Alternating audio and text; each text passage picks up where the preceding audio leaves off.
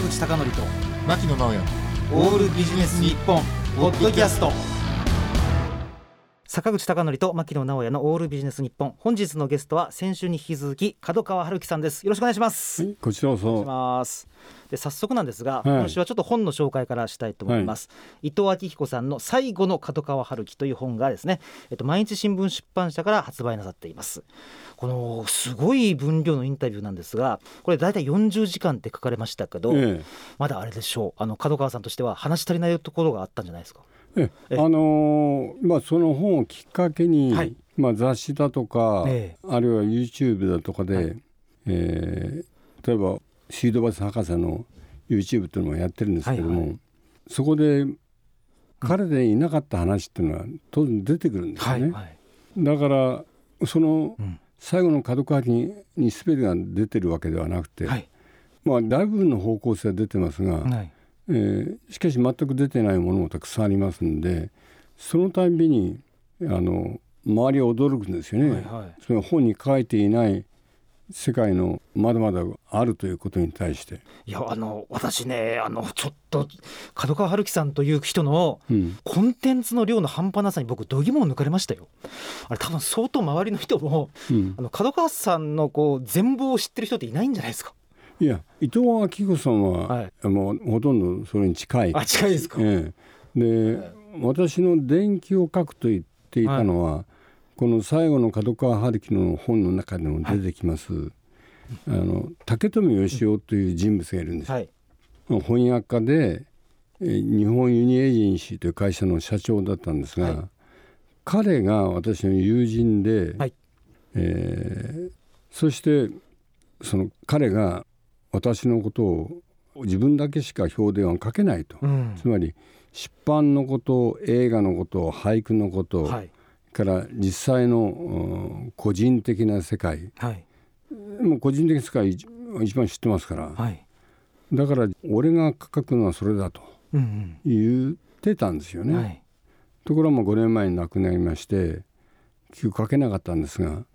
でその話をしていた時にふともう一人そういう伝記を書くわけではないんですが、えー親しかった方で亡くなったもう一人の友人がいるのは、はい。あの藤本敏夫さんというですね加藤時子さんの旦那さんだったあそうです。あはいはい。で彼は、まあ、あの獄中で転校するんですが彼は同志社大学の自治会の副院長だったんですが、はい。えーまあ、人を介して会って本当にねあの2人は響き合ったんですようね。んで彼は私は獄中のいる時に、えー、癌で亡くなるんですが、えーまあ亡くなった後に、えー藤本敏夫の、えーガールフレンドというような言い方が正しいと思うんだけども本当に友人ですね、はい。えー男女関係のない、はい。えーでその人が、えーレストランをやっていて、はい。えーそのレストランで私が刑務所で出た後に藤本敏夫に対して2人で献杯をするんですよ。はい。で短い付き合いだったんですよね、え数年の。えはい。だけども数年の付き合いだったけどもやはり藤本敏夫のお竹富義雄の話をしてる時にふっと思い出したんですよ。はいあいつもいいやつだったないい友人だったなであいつもいなくて寂しくなったなという思いをはい抱いたりつまり本には書かれていないことがあるきっかけでバーッと蘇ってくるんですよね。んなるほど多分これ実際例えば YouTube とかでお話になってる内容をまとめると本の多分3倍ぐらいになりますもんね。いやそんなにはならないけど まあ、ええ。続、ええ。最後の角川春樹はい。の一冊分ぐらいになるかもしれないね。これ多分ですけど編集者で買ってる人多いんじゃないかという気がしますあ多いですねきっと。あ多いですし、ええ。あのこの間も「スパッという雑誌のうんは編集長マターで、はい。編集長と副編集長とライターとカメラにカメラマン2人で来ましてね、はい。エッジな人々という。あ連載ありますね。あはい。でそこでインタビューを受けたんですが、えはい。えーそれは2時間半ぐらいなんですよね。はい。2時間半もつまりかかってしまう。はいはい。でその時もこの本の以外の話も随分出たんですけど、ええーそういう意味では今2時間半のインタビューを通じてもまだまだえ伝説というか。かそう 語り語りてないなという感じもしましたね。なるほど。いや私正直ですね。あの健城徹さんってすごい編集者だなと思ってたんですけど、うん。いやなんか健城さんもちろんすごいんですけどこの本を見ると伝説っぷりがもう通常の編集者が経験しないというかこうどう言えばいいんですかね。もう唯一のまさに角川春樹さんしかやっていないようなことばっかりこうあうんうるんです。よ、んだからこれはなかなか編集者が真似しようと思っても真似できないと思うんですが、うん、これは一つのモデルケースというか憧れと思いますよ多分。どうかな、うんあの今ケンジも本、うん。自分で本を書いているんだけども、ええかなりな内容を持ってるんで、いやそれ金子さん、う僕ね笑っちゃったんですが、うん、あの発行部数はちょっとあいつ持ってるなって僕言いなってて、うん。うんこれ言っちゃっていいのかなと思いながらちょっとドキドキしたんですいえいえはい。あのだから健丈の,、あの手柄というのはちゃんと書いてます。喋ってますよね。あもちろんもちろん。はい。あの尾崎豊の話だとか、それからまああの松井由美のはい。由美のエッセイ集の「ルージュの伝言」の話だとか、ね。はいそれはもう塚も浩平もうん、結局賢治を連れてきてアルバイト時代にあ、はい。えーそれでまあ始まって結局は非常に深い付き合いに塚浩平もあの、うん。えーそれから松田優作、はい。それから作家の中上健二、はい。あそうですね。この3人ともねね。あの、まあ、弟分みたいだったんですよね。うんうん。でもちろん今でも弟分というのはいますよ。北方健三みたいいに、兄貴兄貴と。いう。うんうん。で共通してるのは全部そのことを言ってくる人間長渕剛を含めて、はい。全部長男なんですよね。面白い話ですねそれ。はい本人たちが兄貴兄貴と言われてる。はい。で兄貴兄貴と言われてる側がやっぱり私の存在が兄貴になっちゃうんですよ。おー。それは考えたことなかったですけど。あそうですか、うん。長男なんですね。うん。えちなみに春樹さんこれもちょっと神がかりな話なんですが、うん、誰かを見た瞬間にやっぱり長男次男って分かるもんですか？いやわかりません。あそうん。そうですか、うん。結果として兄貴というのがそうそうそう。えなるほど。つまり兄貴と言った連中の、でまあ勝手に呼ばしておきますけどね、はいはい。それがなんだみんな長男じゃないかと。あで長渕なんかもみんなから兄貴兄貴って言われてあ言われてまするよねね。そうですねえー、例えば般若からもう兄貴なんあありまて言われてねすねええーだけども本人はやっぱりそれは嬉しいと同時に多分孤独があるんじゃないかな。えはあ考えたことなかったけど、なるほど。うん。兄貴と言われすぎて孤い独を。やいや言われている自分がが兄貴と、うん、いう存在がいないという孤独感はあったんだと思うんだよね。はあ言われてみればそうかもしれませんね。だから頼りたい逆に兄貴と言いたい存在が欲しいといううか、ん、あの、うん。親しい本屋さんでも、うん。えーやっぱりその人はやっぱり長男であったりね、多いですよね次男というよりもあ私を慕ってくる人間というのは。ああ角川春樹さうんに、ん、あのなんか最近を見てもはい。本屋さんの仲間を見ていてもみんな長男ですね。いや慕ってくる人。これ面白い話聞きましたね。なぜかというと僕あの先週うん。角川さんに対してめちゃくちゃ面白いですねって僕言ったんですけど、うん。僕も長男なんです。うん。なのでなんかちょっと慕いたくなる気持ちよくわかうります、ん。ああそういうのがあるかもしれないですね、うん。なるほど。でもう一つはあの決して上から目線で物を言ってるわけじゃないんでね、うんただまあ弟分と思えば当然口の利き方は乱暴ですよ。うんはい。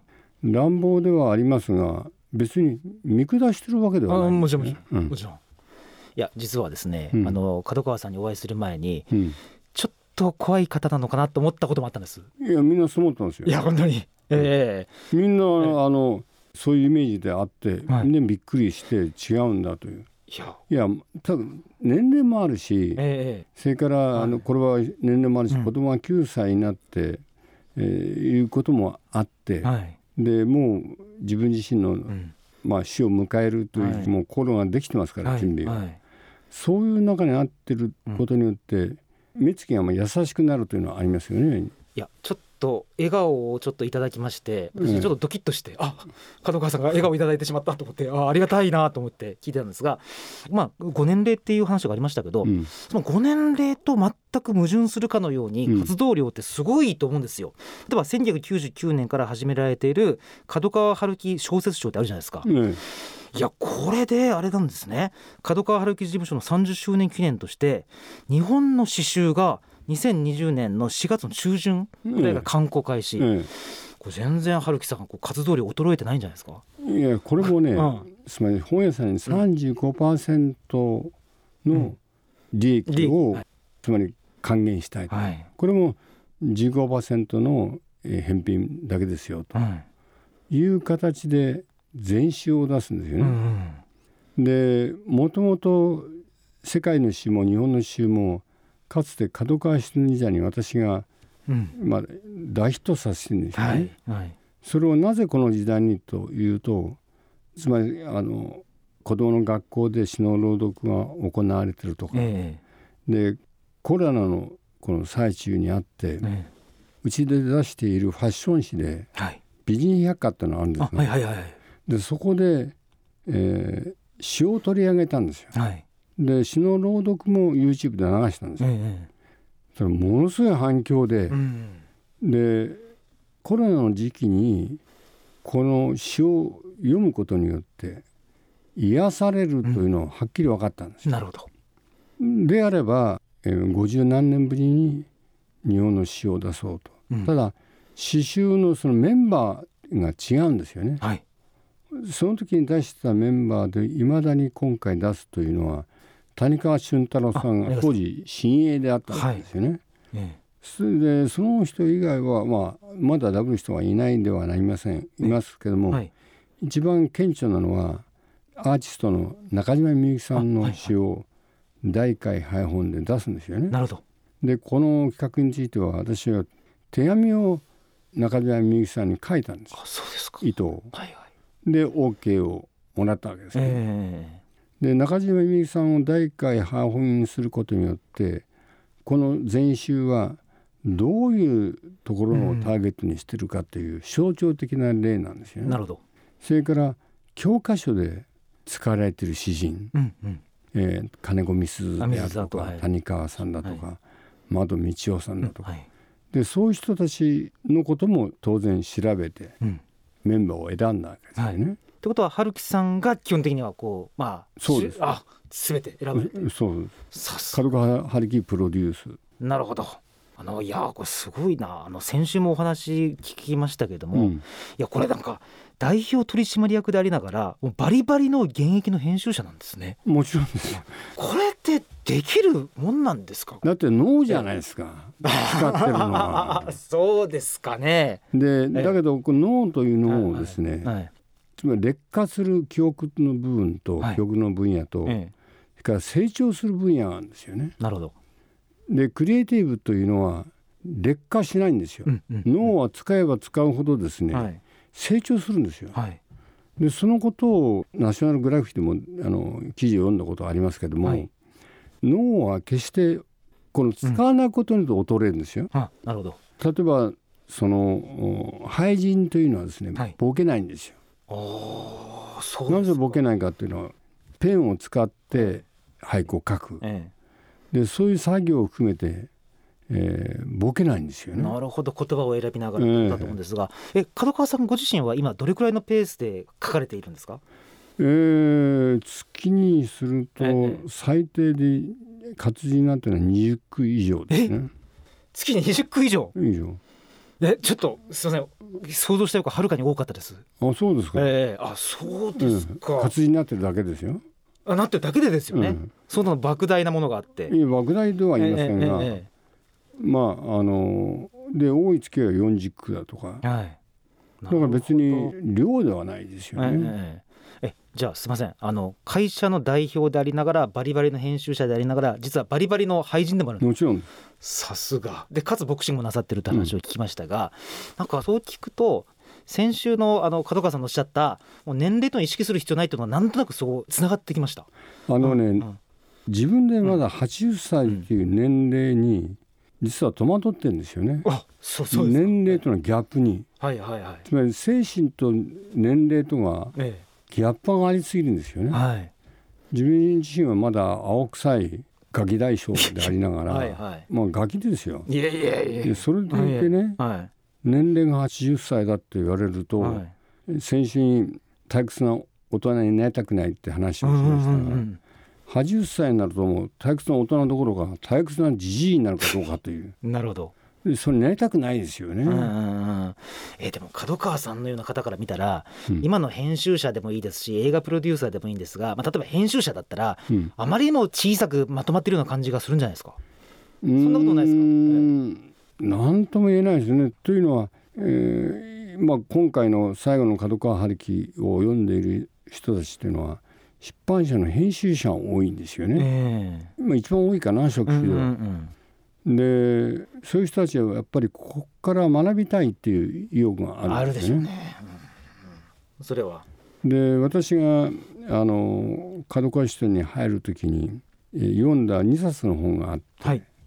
一つはナポレオン・ヒルという人の書いた、あはいはい。えー今でも本は出てますけど、ええ恐怖大きな富を築く条件、まあ恐怖を築く条あれですね件。いわゆる自己啓発の走りと言いますか。はいはい。その走りです。えそれからアンディ・スタウィンっていう人のですね、出版概論だったんですよね。えなるほどこ。の出版概論の中でええ冒頭にですね、ええ出版社ほど簡単に作ることができるはい職種はなくて、はいしかしながら継続するのが難しい職業もない。なるほど。面白いですね。それは。でそのことはね自分の中で、うん。えーよくわきまえてるんですよね。はいはだからかつては角川支店ではビッグカンパニーにすることがこう目標だったんでい。うす、ん。今はそうではなくてグッドカンパニーにするということが私のまあ希望なんですよね。ええなるほど。でそこに近づけていきたいという。はあ。あの作家のバルザックも。うん出版社作るのは簡単だけど続けるのが難しく、うんやっぱそこにはこう作家を選んだりとか、うん作品を選んだりする目が必要だということがあったんですが、やっぱり規模じゃないってことですねやっぱこれからはグッドであって、あのつまり出版業界というのはどんどん縮小している。うんで縮小している中で、えもうライバルというのはないんですよね。えつまり一人の作家例えば角川春樹小説賞の第10回は、えー今回直木賞を取った今村翔吾さんですよね。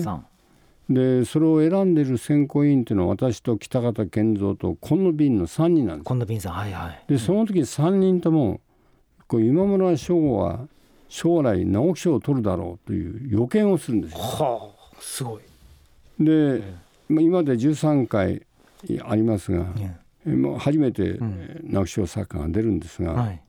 今13回目の人の本が今去年出て、はい。もうすでにご飯してるんですが、えーその本を35%を本屋さんに取り次ぎは何パーセントで、はい。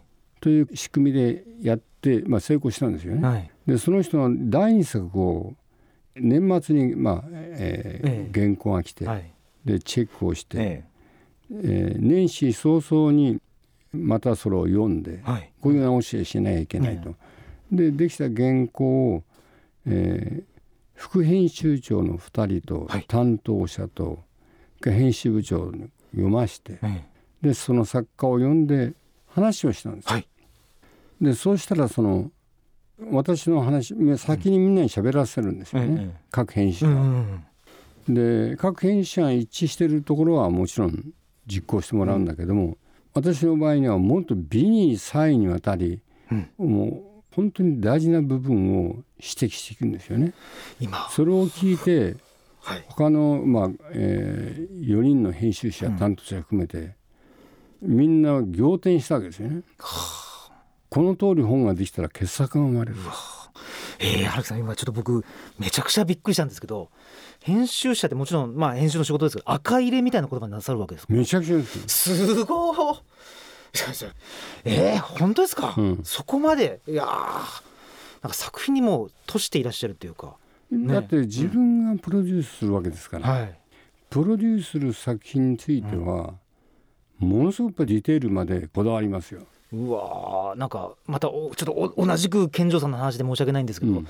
健丈さんもすごい真っ赤になって作家に返していらっしゃるのを見たことがあるんですけど、うん。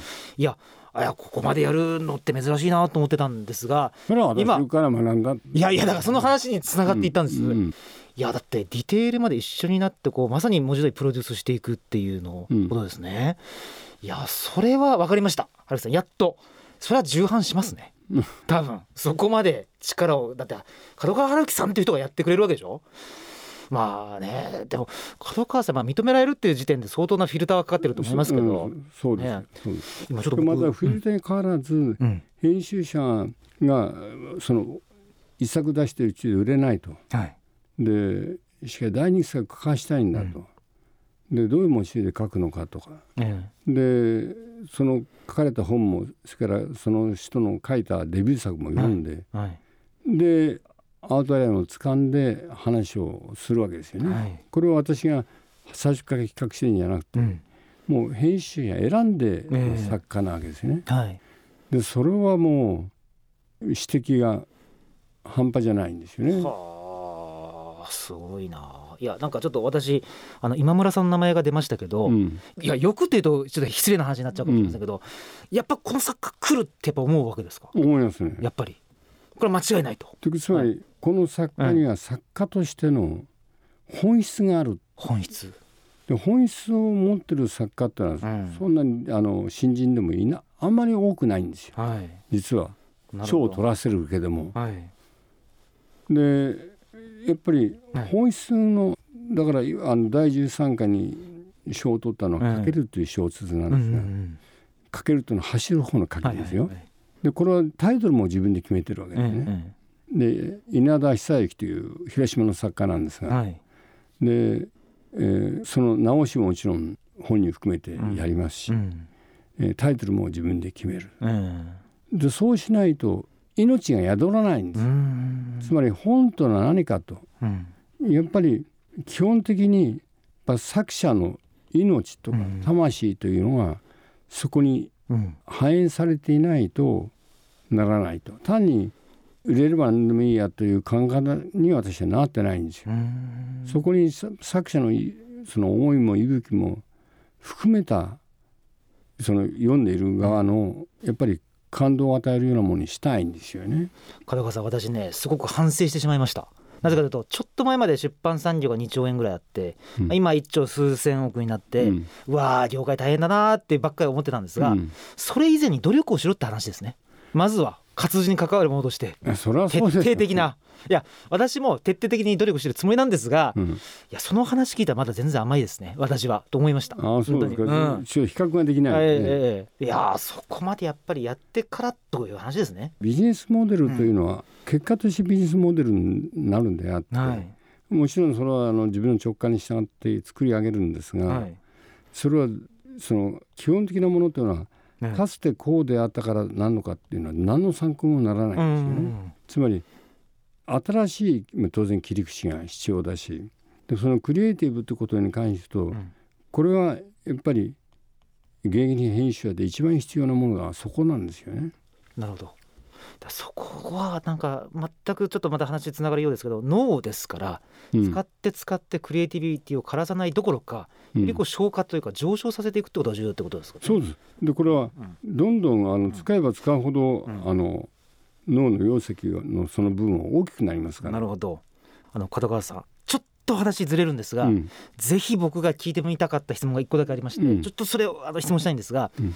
あの最近の日本ですごいコンプライアンスが激しくなって、うん。もう5人逮捕だろうが1回アーティストが逮捕されてしまったら、うん。その作品を全部店から消すとかうん。ダウンロードもさせなくするみたいな、うん。本来は芸術作品とアーティストって別物のはずなんですが、今かなり混在させた上で、うん。全部白く白くしようとする時代風潮があると思うんですが、うんこの風潮について門川さんどう思われてます？例えば、あの人間の証明って映画の時に、主題歌を歌ってるジョー山中、うんうんうんえー逮捕逮捕はいされ、はいありましたね。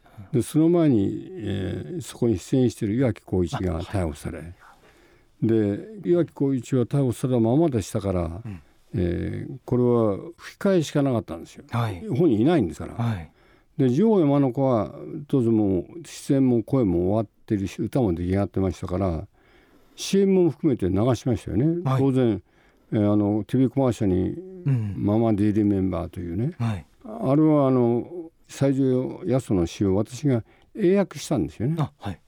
でその曲を平然と流すわけですよ。はい。で別に映画をここであの、うん。延期しようなんていう上映を考えてませんしね、ん。関係がないじゃない。いやそう思うんですよ、うん何の意味もないことをやってるなって。これ自粛というよりも、うん。これ何に恐怖してるんだろう。そうなんです。今うは、ん SNS で叩かれることを炎上されることを怖がってるんじゃないかっていう。私が炎上することを平然と言いますから、はい。そういう人は炎上しっぱなしでもはい。痛くも痒くもない、いやいや僕思ったんですけど、うん。なんか作品を作る側の覚悟が足りないってことですかね。そうですよ、ええ。例えばラジオ局行くと、禁止用語がびっしり壁に貼ってんでね言葉で、はいはいはいそんなもん見たこともないし、はい気にもしてない、うんうん。いやなんか僕角川さんがその力強い言葉を聞けてすごい嬉しかったです。なんか今ってもうアーティストが捕まって作品を全部見れなくするって明らかにやりすぎだろうって思って。もう当たり前これはもううん一種の恐怖政治ですよ、いやそうですよね。そっか。ナチとどうか変わらないんだと、うん、いや本当に本当に。本当も同じですよ。いやーなんかこの言葉を聞けてすごく嬉しかったです。あの角川さんそんな力強い言葉を入れて。いやそれは本の中でも書いてますよ、うん、ええええ、あの最後の角川の中で、うん、あの人間の証明まつわる話としてもね、ありましたね、ええ、だから炎上なんてことを気にしてるっていうことは、自分に自信がないからだろうね。なるほど。例えば私は何にもその自分を見栄を張る必要がないのであの例えば拳銃を通るがジーパンが1本50万円するとかねしゃべ私もしゃべるわけねあの何に見栄張ってんだと。で時計が1,000万とかねはい。私の時計これ980円ですよマジですか。はいはい。まあ確かに健丈さんはゲーテという雑誌も作られてますからね。9 980円でこれ壊れてないんだから気にもしてないわけねなるほど。つまり何に気を使ってるのか、つまり人目を気にしてるわけですよ、はいはい。もちろん人目の気にするってことはえ最低限のやっぱり、まあ、ルールがありますから、そのルール以外のことではね予想必要はないんですえうよ、んうん。あるがままなのね。それでバッシングだけでうん映画が公開されないとか、はい。CD が発売されないというのは異常ですよ、異常ですよね。わかりました。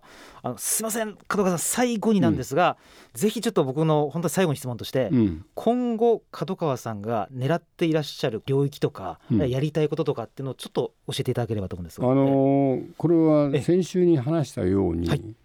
えー人間の生きる限りは流されると、はい。人間は生きてる限り流されていくんだ。えだから自分の運命に逆らえないので、ええ。運命に全て任しちゃってるんでえ、はい。えーつまりプレイヤーに任しちゃってるんで自分はその単なるコマンドだと思ってますから、えじゃあビートルズのん。レノンの話とか、ポリ・マカートニーの話をしましたが、えはいえー彼らが自分たちは単なるチャネラーでしかないと。はいはい。で間違いなく優れたアーティストでありながら、そういう認識がやっぱ正しいと思うんですよ、ね。んなるほど。それは私も同じなんですよね。んということはじゃあ2022年とか23年は、まあ、春樹さんが狙われたかどうかは別として、うん僕が見ながらあこういうことに次は動かされているんだというのを観察すればいいということ。ああそういうことですね。なるほどわかりましたありがとうございます。はいどうも。えー、2週にわたってのゲストはもう本当にもう今日は光栄でした、えー、角川春樹さんでしたありがとうございましたはいどうも。坂口孝則と牧野直哉のオールビジネス日本ポッドキャスト。今回はここまで。次回もお楽しみに。